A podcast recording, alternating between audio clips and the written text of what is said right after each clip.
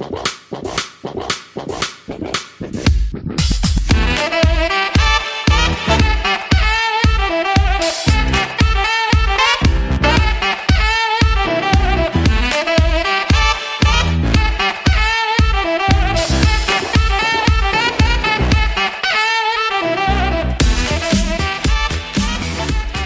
Pick is in! Olá, meus amigos, estamos aqui mais uma vez nesse podcast maravilhoso e comigo hoje está David Chiodini.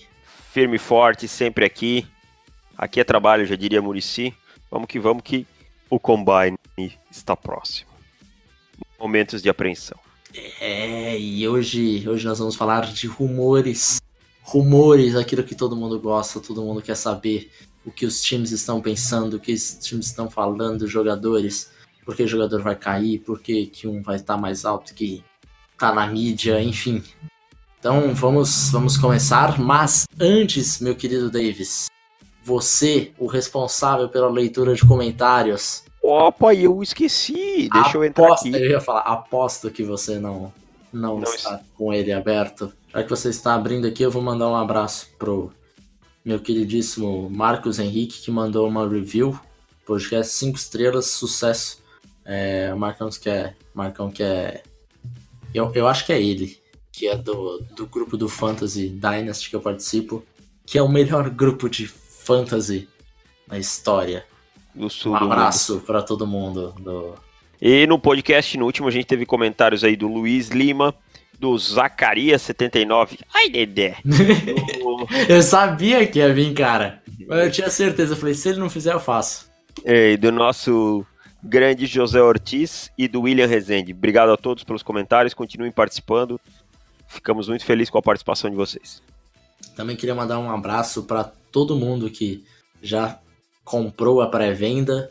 Lógico, a gente não vai ficar citando um por um aqui, porque senão o podcast vai acabar atrasando um pouco, mas você que comprou, nós agradecemos do fundo do coração, muito obrigado a vocês. Tivemos um, uma boa estreia de pré-venda, né, Davis? Oh, com certeza, a gente tá feliz com o resultado até Estamos agora. felizes. E esperamos que venha mais aí, tá? Pessoal, não deixe para comprar depois, que aí depois da venda aumenta o valor um pouquinho, é pouca coisa, mas aumenta. Então aproveita, já compra, já garante que, que vai dar que, que dia 2 de abril ele vai estar. Tá, se possível, né, Felipe? Pode dar essa notícia ou não? Pode dar. Se possível, se ficar pronto antes, a gente vai lançar antes. E aí, se lançar antes, sai da pré-venda. Exatamente. E eu acho, eu acho que como as coisas estão caminhando bem, é. mais ou menos aí faltam o quê? Uns 30. 30, 40 prospectos no máximo. Prospectos que faltam aí pra gente terminar. Lógico que a gente quer terminar todo mundo e depois fazer uma revisão de tudo. Então, quer com calma, também não vamos soltar tão antes para não, não ir tanta na pressa. Esperar o combine, ver o que acontece, alguma coisa. E, e daí outra coisa também, que se acontecer alguma coisa off-field, a gente vai atualizar a, o, o PDF, o e-book, o guia. De repente atualiza alguma coisa e aí avisa por e-mail para todo mundo que tem uma versão atualizada. É. Mas é, depois, foi... quando lançar a primeira vez, eu, imag... eu imagino, todos nós esperamos, que sejam poucas coisas que a gente vai mudar. Mas como ah, o fulano foi preso, talvez deve No dia um do draft, tarde. na manhã, é... na manhã do draft, aquelas coisas fabulosas assim. Que Ou o cara foi pego. Draft acontece. É, foi pego na sala de entrevista fumando um baseado, uma coisa assim, né? Esperando o General General Manager. É... Enfim, alguma coisa assim. A gente não vai mudar a nota do jogador, porque a gente só vê o tape, né? Então, mas a gente deixa no sumário avisando, ó, tal jogador tá com nota assim, mas deve ser mais baixo por causa disso, disso e disso. Então, tudo isso que acontecer, nós devemos avisar. E também para agradecer todo mundo que, que mandou review pra gente, nós iremos sortear um exemplar do guia depois do lançamento, acho que lá para o dia 5 de abril, nós vamos sortear um. Então, se você é, já deixou a sua review e já comprou o guia, fique tranquilo que se você ganhar, a gente vai te reembolsar o guia. Então, é, você não perderá nada por ter comprado antes. E se você é, não deixou o review ainda, tá aí uma chance de, de ganhar o guia ou de ganhar 34 reais de volta. Então, se você ainda não deixou, corre lá, deixa o reviewzinho, 5 estrelas. Se você não é um usuário do iTunes, tem como deixar também é, pelo desktop. Então, só procurar lá no, no Google que, que dá para fazer, é, até que é, é, simples, é só se logar, se cadastrar, logar e, e deixar a review, certo? Então vamos começar por, com os rumores que já temos visto nesse draft maravilhoso, Davis. Vamos lá. Primeira coisa que não tem a dizer com, com draft, mas tem a dizer com draft, que vai influenciar, vai influenciar o draft né? inteiro é que os Jets estão pensando em pagar um contrato de 4 a, 5, 4 a 6 anos totalmente garantido para Kirk Cousins. 100% garantido. Ah, sim, eu vou dar a mesma opinião que eu dei para ti em off, né? Primeiro, estão tratando o Kirk Cousins como Aaron Rodgers, tá? Vamos diminuir esse hype. O Kirk Cousins é um bom jogador, é o melhor quarterback da, da dessa off-season no Free Agents, mas pagar um contrato 100% garantido para o Kirk Cousins, para mim, é a maior burrice que pode, pode se um time fazer. É leiloar a franquia. Kirk, Kirk Cousins é um bom jogador? É. É um jogador que pode levar os Jets a um patamar muito melhor do que estão hoje? Pode. Mas o que o Cousins venceu até agora, o Cousins foi um quarterback dominante, um quarterback que a gente pode comparar aí com o Drew Brees, com Aaron Rodgers. Para mim, ele não chegou nem no nível do Big Ben ainda. Uhum. Tipo, um Big Ben, um cara nesse, nesse, nesse nível. Mas nem, nem longe. Nem longe, né? Concorda comigo, acho que todo uhum. mundo concorda. Então, vamos diminuir um pouquinho o hype em cima do Kirk Cousins, tá? Ele é um bom quarterback, pode jogar melhor do que jogou na última temporada, pode ser que venha a chegar no nível alto, mas pagar um contrato 100% garantido para mim é uma burrice. Imagina se o Kirk Cousins se machucar, tá? O Felipe até falou em off que arriscaria em alguns nomes e tal, e eu entendo o que ele quer dizer, mas não no Kirk Cousins. Por favor, Jets, se você não quer correr o risco de estragar a franquia, não faça isso. Uma franquia que tá em modo rebuild, pagar um contrato de seis. Imagina um contrato de seis anos garantido, cara. Pra mim, isso aí tá cheirando muita fumaça, muita smokescreen, tá? Muita smokescreen, é, eu também tô sentindo. Um, uma, uma smokescreen que eu também meio que cheirei um pouquinho de longe foi que os Giants estavam querendo pagar o Andrew Norwell, né? O guard uhum. Panthers. Estão é, querendo pagar ele como o guard mais bem pago da, da liga. E já falou que vão investir, que o Dave Gettleman quer investir pesado no, no Norwell também. E é uma que eu não sei se é alguém brincando com o novo GM do Panthers, que é o Mark Hurney, uhum. porque já fizeram com isso antes, quando ele teve que pagar o, o Charles Johnson 20 milhões. 20 é... milhões. Você lembra desse contrato? Lembro. Que facada, hein? Esse foi, acho, que, acho que esse é um dos piores, top 5 piores contratos da história da NFL. Sangrou na garganta esse aí, hein? Nossa, horrível. E, e o, o Falcons tinha falado que ia, ia com tudo para cima do, do Charles Johnson na época e o Mark Honey deu overpay. É, cara, tem assim vários casos que o Honey acaba desesperando e dando um overpay absurdo no, nos jogadores dele para renovar. Eu não sei se o Guerrero tá tentando brincar com isso, de tipo, ele tá com um pouquinho de, de gostinho de vingança, de hum, vamos ver se ele cai de novo, esse cara que agora tomou meu lugar. Uhum. Fazer ele de bobo. É, mas pode ser um caso. Eu nem acho que pagar o Norwell como o guarda mais bem pago da, da liga seja tão absurdo assim. Porque a gente vê, todo ano os contratos vão o aumentando. Valor de mercado, né? Vai, vai, aumentando, não tem como. É, eu sinceramente acho, acho que ele é um jogador ali top 10 de guard, não sei se top 5 na liga fica tranquilo assim. Então, é, talvez talvez esteja um pouco isso mesmo do Guerrero querer pagar tudo, mas eu senti um pouquinho que o Guerrero tá falando, ah, vamos ver se o Honey não paga 16 milhões no Andrew Norris. É. Vamos ver. Mas o, cara, o caso do Cousins, assim, tipo, seria um meio um suicídio do general manager, né? Ah, sim. Pagar isso num quarterback garantido. Claro, se ele vai e o Cousins vira um franchise quarterback, leva o time ao Super Bowl e tal, ele vira um gênio do futebol americano. Mas o risco de dar errado é muito É, grande. vamos combinar que quando começar a temporada, o Kansas já vai ter 30 anos, já não é É. mais um menino.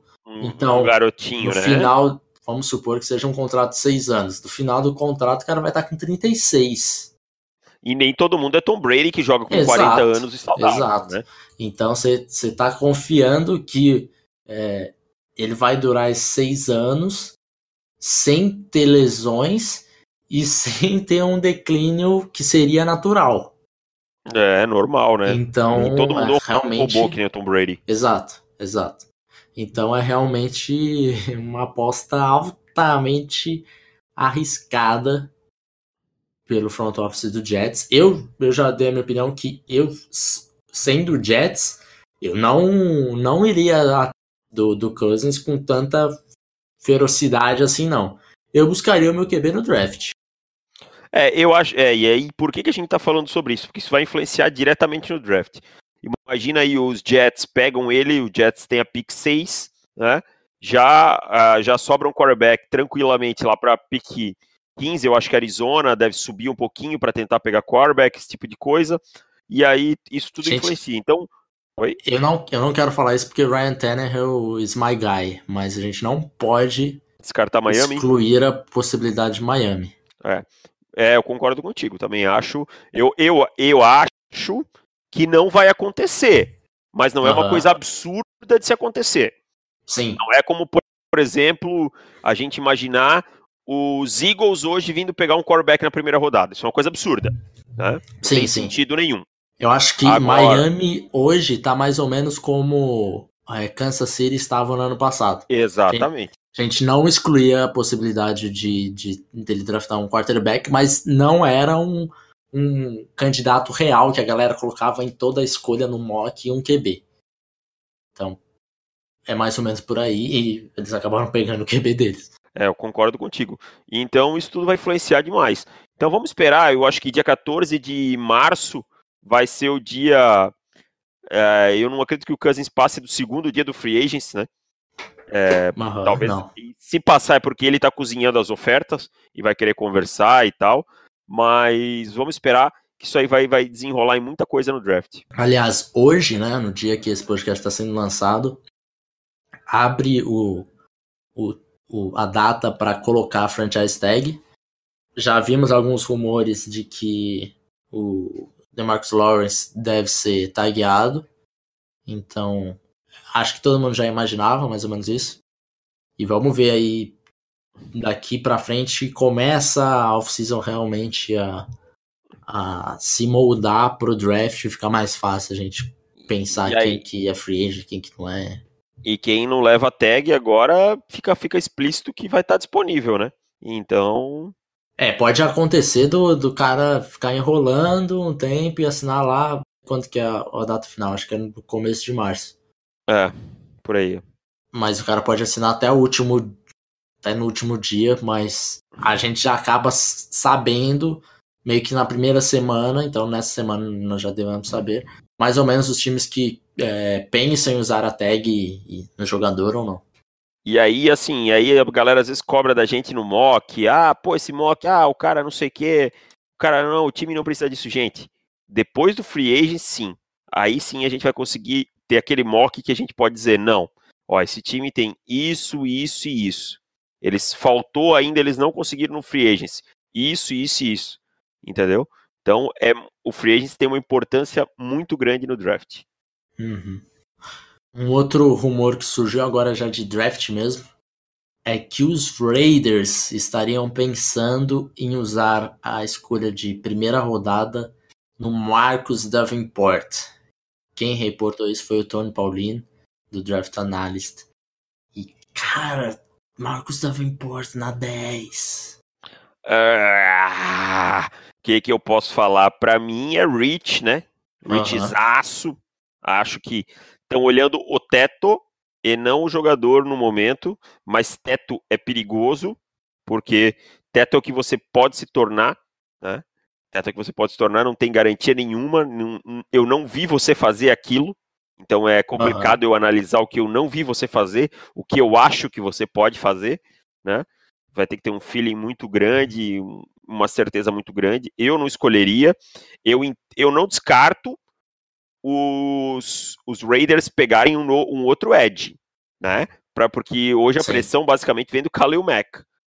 Sim. E isso reflete muitas vezes lá na secundária, que às vezes é muito criticada e tal, e muitas vezes o pessoal não se toca que isso é problema também do front seven. Mas Marcus Davenport, eu não iria. Mas também não descarto porque o hype tá grande. Uhum. Imagina, se ele sair na 10, acho que eu, particularmente, vou ficar satisfeito, porque vai sair outros jogadores melhores depois. É, lá, eu vou quem ficou lá no final do, da, do eu vou meter aquele. Feliz. Vou meter aquele gradezinho F, né, na hora da nossa avaliação. Vou meter aquele gradezinho é. F. Que para mim. F eu acho um pouquinho demais, mas um pra C décima, mais. Pra décima? Pra décima. Cara, F pra mim, eu só, só dou F quando o cara seleciona, sei lá, um jogador. É, talvez seja um pouco. rodada, cara, mas rodada. menos que D não. É, um D acho que eu é. concordaria é. com você. É. Um D acho que fica bem. F talvez seja um pouquinho duro demais. É que eu sou é, meio duro. Eu sou meio duro, né? É, você precisa amolecer seu coração. Outro rumor que surgiu é que os Chargers estão pensando em focar em defesa nesse draft, particularmente em defensive tackle e safety. Cara, eu acho uma boa. Eu acho que defensive tackle primeiro é uma classe profunda, né? Uhum. Principalmente os, os quatro nomes aí mais ventilados que a gente já falou no, no, nos últimos podcasts, que é Morris, é, Morris Hurst, Ron Payne, Teven Bryan e Vita Vea. E eu acho que eles precisam de, de auxílio no miolo da, da linha defensiva, tá? Foi uma coisa que os, que os Chargers sentiram um pouco. E a posição de safety também tem bons jogadores. E eu acho que os, que os Chargers precisam renovação nessa, nessa posição. Se não me engano, o Trey Boston é, é free agent. Uhum. Então, tem uma classe que tem jogadores bons e que tem jogador alto que pode cair um pouco aí, que eu não vou falar em nome, mas tem jogador que está alto no nosso board que pode cair para a pick deles, que é a pick ali de meio de round, né? Uhum. Então, eu acho uma boa e eu não, não, não, acharia ruim, não. Eu acho que eles têm poucas necessidades no ataque, tá? São coisas que eles podem conseguir mais para baixo, ou com algum free agent, alguma coisa assim. Então, eu, eu acho que, que não é uma escolha ruim, não. Eu tenho há muito tempo colocado offensive tackle na primeira rodada para eles. Até pela necessidade de proteger melhor o Philip Rivers. O mas, Rivers, né? mas eu acho que eles estarão em sérias discussões por pegar um DT na primeira rodada. Assim, se o Dervin James cair até 17, que eu acharia insanidade, é, certamente seria a pique deles. E de DT, eu acho que depende aí, se cair, sei lá, o Vita Via, de repente pode ser a pique. É, é não acho que o Via, aí, se a gente for falar de sistema, que... eu acho que é o que casa melhor. Aham, uhum, aham, uhum, é. Então aí eu não sei, eu acho que vai, vai depender, assim, de tackle, talvez, provavelmente algum tackle vai estar disponível. Conor, Williams. Williams. ou Mike McGlinch. Mas aí eu não, vai depender do da board deles mesmo, mas eu acho que realisticamente falando, a pick deles deve ficar entre um offensive tackle e um defensive tackle. É, é. Eu acho difícil o Derwin James chegar até aí também, mas se chegar, eu acho que seria uma escolha que não, não tem muito que pensar, né? Tem muito uhum. que pensar. Mas eu, eu acho também, e, não, e eu, o que eu falei, eu não me incomodaria, eu acho que seriam boas escolhas. Escolher um DT ou um safety ali, lógico, desde que seja um jogador que esteja com o valor no board ali, né? Mas seriam boas escolhas. E falando de Mike McGlinchey, há rumores que alguns times só têm o Mike McGlinchey como primeira rodada nesse draft de, de offensive tackle. É, não estão muito altos em Orlando Brown. E a surpresa é o Connor Williams, porque alguns times acham que ele é overrated e não conseguiria jogar de left tackle, teria que ser, ser mudado para guard. Eu, particularmente, tenho o Orlando Brown não muito alto. Né? Dis- Discordo da maioria dos analistas que, que são apaixonados pelo Brown.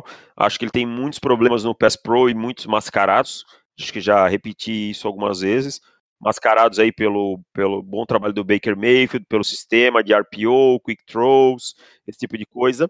Acho que ele, contra o jogo corrido, ele é um pouco mais efetivo, mas ele tem problemas no Pass Pro com o trabalho dos pés. E, mas eu tenho o Conor Williams como uma escolha de primeiro round. Na, No Aham. meu board particular aqui, eu tenho como uma escolha de primeiro round. Eu acho ele um jogador competente, tem algumas coisinhas a corrigir, mas não vejo que ele precise ser guard, não. Acho que ele tem totais condições de ser um tackle na NFL. Uhum. E surpreendeu você ver alguns times achando McGlinch na frente do Williams? Não, isso até que não. Eu acho que é uma escolha que não cabe muito questionamento. Aham. É, é uma escolha que se não- eu não vejo assim pode pintar a nota deles bem diferente no meu board. Mas, tipo, são, são questões, até um pouco questão de estilo, do que o cara é, enxerga como mais importante num tackle e outros enxergam um pouquinho mais o outro. São caras que têm diferenças, tá? Então não vejo problema nenhum numa glitch estar na frente. Agora, o que tá me cheirando é gente jogando o Conor Williams na mídia como guard para ver se ele cai. Ele pode cair pra 24, não tem problema não. É, ah, é? Você quer todos os jogadores na 24. A pick 24 vai fazer 8 picks 24, né? Tipo, seguidas, assim, que você quer todos os jogadores, mas tudo bem. Já pensou, na 24 tá, tá disponível o Dervin James, o Conor Williams, o Calvin. Ridley. E aí a gente no, no- na live, você tendo ataque, eu tendo que ligar pro Samu, porque você tá tendo um ataque. Daí É. eles selecionam o Marcos Davenport. É, é, ou eles selecionam tipo Josh Allen. Ah, mas assim, eu, eu não, não sei não, cara, se isso aí não, também não cheira um pouco pra jogar o Conor Williams pra baixo, alguém que tá interessado nele numa pique um pouco mais baixa, enfim. Mas eu não vejo, não vejo por que ele tenha que ser guard na liga. Aham, é, eu também não consegui encontrar motivos pra isso. Geralmente, quando a galera fala de ah, o cara não pode ser técnico, tem que ser guard, geralmente é por conta dos problemas dele com o trabalho de pés, né? É, que não é tão ruim do Conor Williams, né? que não, é, nada ruim e também ele não é um jogador lento, que. Não. tipo, então. Ele não tem os braços tão longos, talvez, mas não é, não é também nada gritante. Não é, Não. por exemplo, o, a questão do Asaya Wim, né? Que, que a gente teve a Sim. medição que o braço é curto, realmente e tal. E assim, isso também já não é mais um consenso que isso é um problema grave. Eu ainda peso um pouco, mas não é, não é um problema que seja tão grave mais, não é mais consenso. E não, não é o caso dele. Eu, eu não consegui entender essa, esse rumor. uhum. Continuando no- na classe de tackles, alguns times também não estão muito altos em Martinez Ranking de Mississippi State, que joga como left tackle, e muitos times acham que é guard, ou até mesmo center. Aí eu já consigo ver um pouco Ah, mais. eu também consigo ver. é. E o, o, o Martinez Henk sempre teve um hype, pra quem acompanha a gente desde o começo, sempre teve um hype ali de primeira rodada, segunda rodada antes ali, que a gente não via muito. Acabava em mock, esse tipo de coisa. A gente acabava colocando porque era o, a board dos caras, a gente fazia mais ou menos com onde estavam saindo. Mas depois que nós terminamos o, o report dele, já temos o, o valor de Martinez Ranking e primeira rodada também não, não dá para não dá para escolher, né? Não, primeira rodada sem condição, né? Não tem, não tem, não é jogador para primeiro round. Ele tem o quê? Um bom trabalho de mãos, um bom tamanho, é, um, um bom tamanho para guard, eu acho. Eu acho que ele eu consigo ver jogando como guard, tal. É um cara que vai bem no jogo corrido, mas longe de, de, de ser um tackle de primeira rodada. Então, Uhum. aí eu consigo vis- vislumbrar. Eu acho talvez que realmente ele vá se sair melhor como guard que como tackle né, Uhum. nessa situação. Aí e eu acho que é uma transição que o próprio jogador nunca nunca negou que poderia fazer, né? Já vi já vi uma entrevista dele falando que ele vai jogar onde os treinadores acharem que ele se encaixar melhor. Então, eu acho que essa é uma transição que a gente vai ver. Martinez ranking, e eu acho que ele vai ficar mais alto no Bird, brigando para ser guard, do que se ele fosse brigar para ser tackle. Uhum. Agora, passando para linebackers, temos algumas surpresas aqui que nós veremos essas surpresas até o dia do draft, que são o Tremaine Edmonds, que agora é o hype do momento, né? Uhum. E também o linebacker de Boy State, nome é complicado aqui, do Leighton Van Der Esch. Parece goleiro da Holanda. Goleiro da Holanda, Van der Sar. Ah, Van der Sar! É, que os dois estão subindo bastante no, no, nas boards. O Tremaine Edmonds é, é notável, né? Tem gente Essa botando top 10, né? Top 10, colocando na frente do Rockland Smith. E, e dizem que os dois podem sair antes do que todo mundo tá esperando. Eu não sei você, mas eu vejo o Van Der Esch mais ou menos. Talvez uhum. pode rolar um, um hype no nível Combine. do Gerard Davis. O Combine, o Combine tem uma coisa com o Van Der Esch. Eu acho que ele é ele é bom, ele é atleticamente bom, mas eu não vejo tanto atleticismo quanto vejo no Tremaine Edmonds. Ah, o Tremaine Edmonds é absurdamente atlético, Sim. isso a gente não tem nem o que discutir. Sim. E assim, a moda desse ano é falar a idade dos jogadores, né? Esse ano o draft é o draft da idade. Ah, porque o fulano já tem 22 anos. Amiguinho, você tem que draftar um jogador esperando 5, 6 anos. Se ele jogar 5, 6 anos bem, ele pagou a pique. Não sei se você concorda. Depende da de onde você está selecionando. Eu acho que você tem que pensar no primeiro contrato, no segundo contrato. Eu não é, concordo. É, Para mim, é... acho que pagou o primeiro contrato, o resto é apego. Por exemplo, o Garrett Bowles, que já tem quanto? 26? Não sei, cara. Acho que 20... 25, 26, alguma coisa assim ele vai terminar o contrato dele, você não vai mais pagar nada. 25 ele tem. 25, vai terminar com 30. Você não vai dar mais um contrato grande para ele, vai dar um contrato de 3 anos, talvez. É, 2 a 3 anos no máximo. 2 a 3 anos.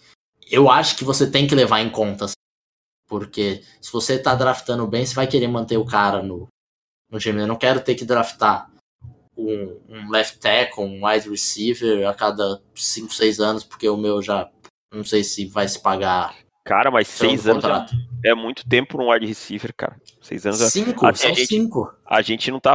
É que assim, a gente. Na tá... primeira rodada, na primeira, pensando na primeira rodada. Tem primeira rodada mais que 5 anos, o cara, para jogar em alto nível, o cara vai ser um ponto fora da curva. Wide, você acha realmente Eu mais acho, de 5?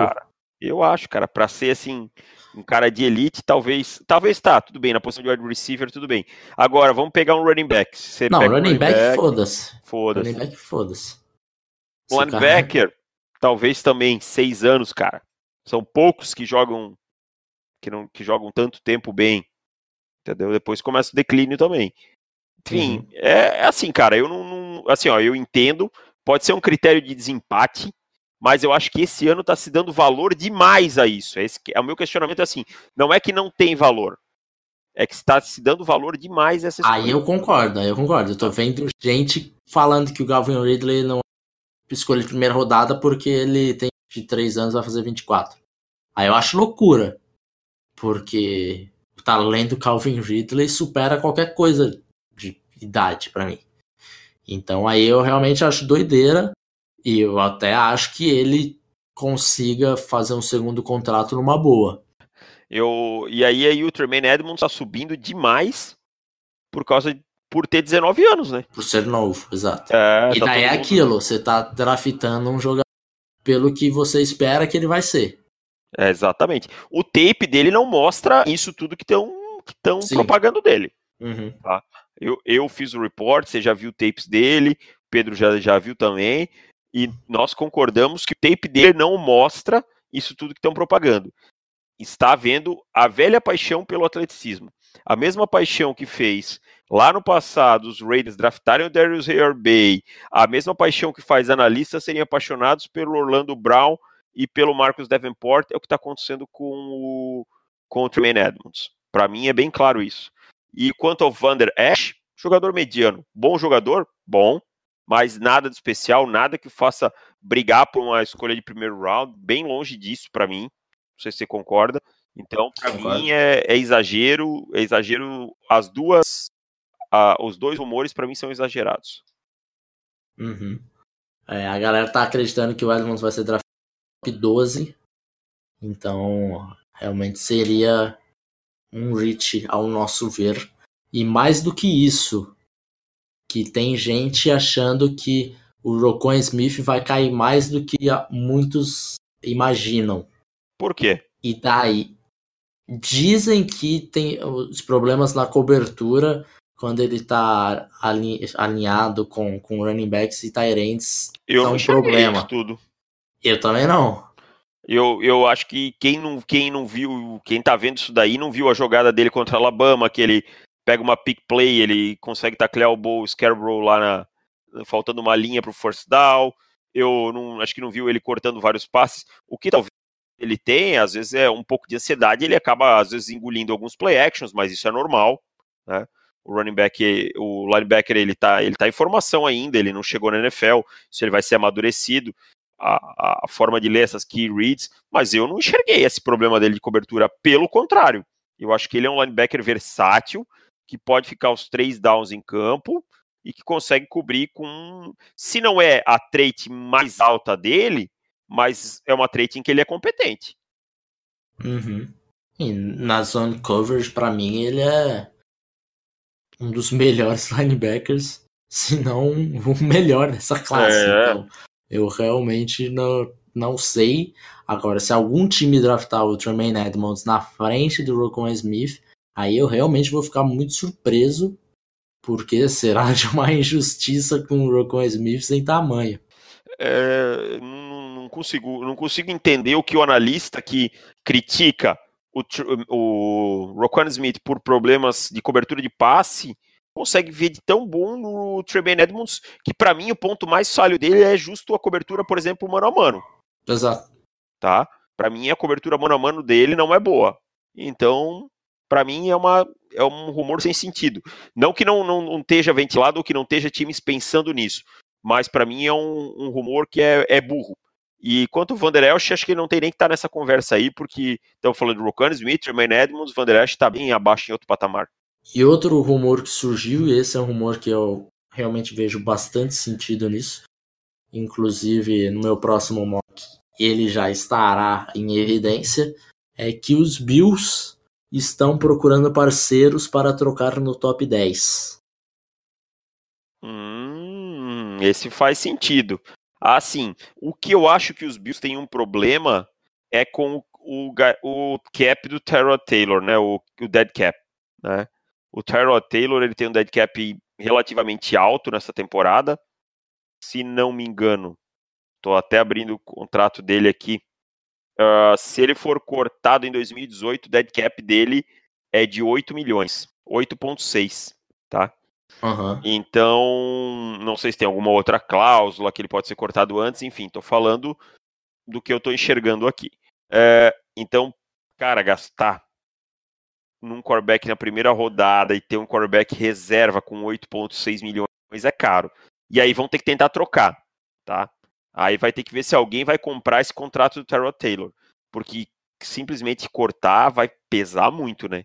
E eu acho que 8,6 é muito. E o, e o Bears fez o que no ano passado, quando deu o contrato pro Mike Lennon? É. é. Não, não, é, é terrível, né? Eu, é, é uma situação complicada, mas também não estou descartando, porque já deu para ver que o treinador não gosta do Terrell Taylor, né? Já uhum, deu para ver. Claramente. O Nate Federman entrou, só fez merda. Essa é a expressão que, que dá que é a correta usar, só fez merda. Então, cara, eu concordo, eu acho que não é não é, é, é bem palpável eles subirem. Eles têm duas picks seguidas no primeiro round, né, 21 e 22. 21, 22, então eles exato. subirem para pegar ali no top 10 um quarterback não é nada, nada, nada que a gente possa descartar. Só tem que ver essa questão do Taylor. Mas eu acho até que o Taylor é capaz de ter mercado na liga. De alguém comprar esse contrato.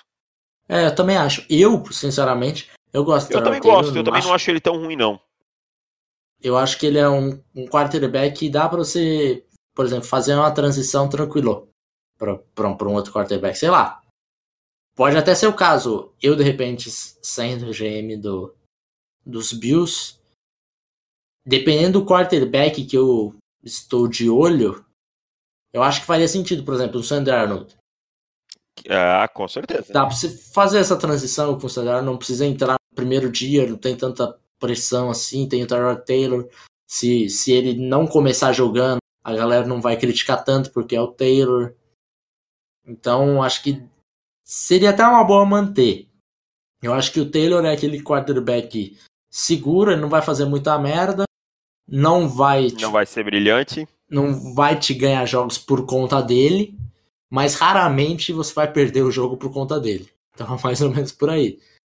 É, e eu acho é... assim, eu acho que ele joga num sistema no Bills que ele é até um pouquinho mal explorado, sabe? Sim, sim, sim. Eu acho. acho que ele é um cara que tem mobilidade, um cara que trabalha bem com as pernas, talvez num outro sistema um pouco mais spread e tal, ele fosse, fosse melhor utilizado e rendesse mais. Talvez ele vá para um outro time que tenha esse sistema, que adapte-se melhor ao jogo dele e ele possa até render mais. Não acho jamais que ele vai ser um quarterback de elite na NFL, porque acho que ele não tem essas ferramentas, mas não é um jogador que me desagrada. Então eu acho que ele tem mercado sim na liga, cara. Então, quem sabe essa, essa, esse rumor dos Bills se concretizem.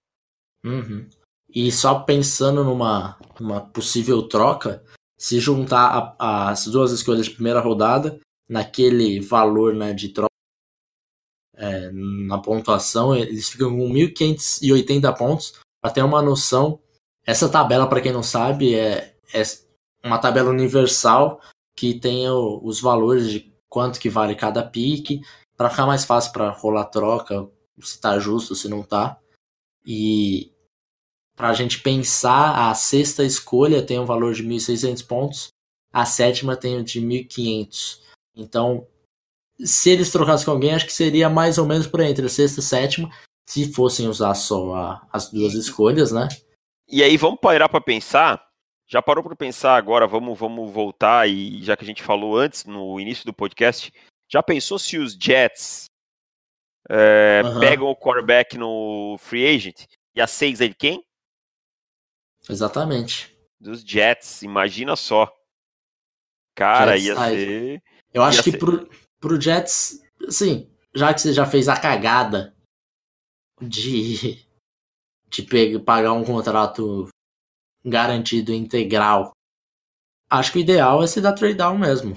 É. Porque o elenco do Jets é bem fraco. Vamos lembrar aí que até no ano passado muita gente estava tratando como o pior elenco da história da NFL. Não é porque eles tiveram uma temporada acima da média, muito por conta do John Morton, na minha opinião. Que foi mandado embora. Que foi demitido. Que eu não entendi até agora. Não faz sentido nenhum. Mas acho que a, a escolha mais próxima aí da gente pensar acaba sendo o próprio Bucks.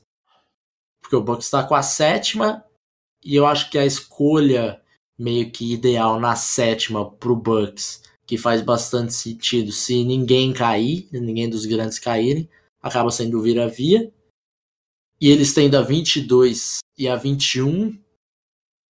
Se eles quiserem pegar o vira-via, eles só precisam cair na frente do Chargers para ter certeza que vão pegar o via. Ou dos Cowboys, né? É, dos Chargers eu coloco porque eu, já eu tá vejo, amor, né? eu vejo Chargers com essa possibilidade. A gente até falou aqui. Eu é. acho que o, se o Via chegar na escolha 19 dos Cowboys, o Cowboys vai fazer a escolha correndo, não vai nem atender telefone para não pensar em trocar. Então acho que se eles quiserem é, subir e garantir o Via, eles sobem ali para 16, mais ou menos por ali. Se eles quiserem esperar, eles pegam algum outro DT que deve sobrar, porque geralmente nos mocks algum DT sobra para os Bills, então sobraria para eles também. Ah, com certeza. E os DTs a gente sabe que o range ali, a galera começa ali do, do 14 em diante, né? Sim. Então tem, tem, tem isso tudo ali, é capaz de ter gente disponível, gente boa disponível. Certo, então acho que ficamos por aqui por hoje. É... Na sexta-feira nós voltaremos com mais um convidado. Acredito que Pedro Pinto estará de volta. Uhum. Espero. Torceremos. Esse Torceremos. Já é, já é quase um convidado nesse podcast. então é isso, pessoal. Voltaremos na sexta-feira. Deixe o seu review, seu comentário no podcast. Não esqueça da, da nossa pré-venda do guia. Compre quanto antes para facilitar e, e não deixar para a última hora. Certo? Um abraço, pessoal. Até sexta-feira. Um beijo e tchau. Valeu! Valeu!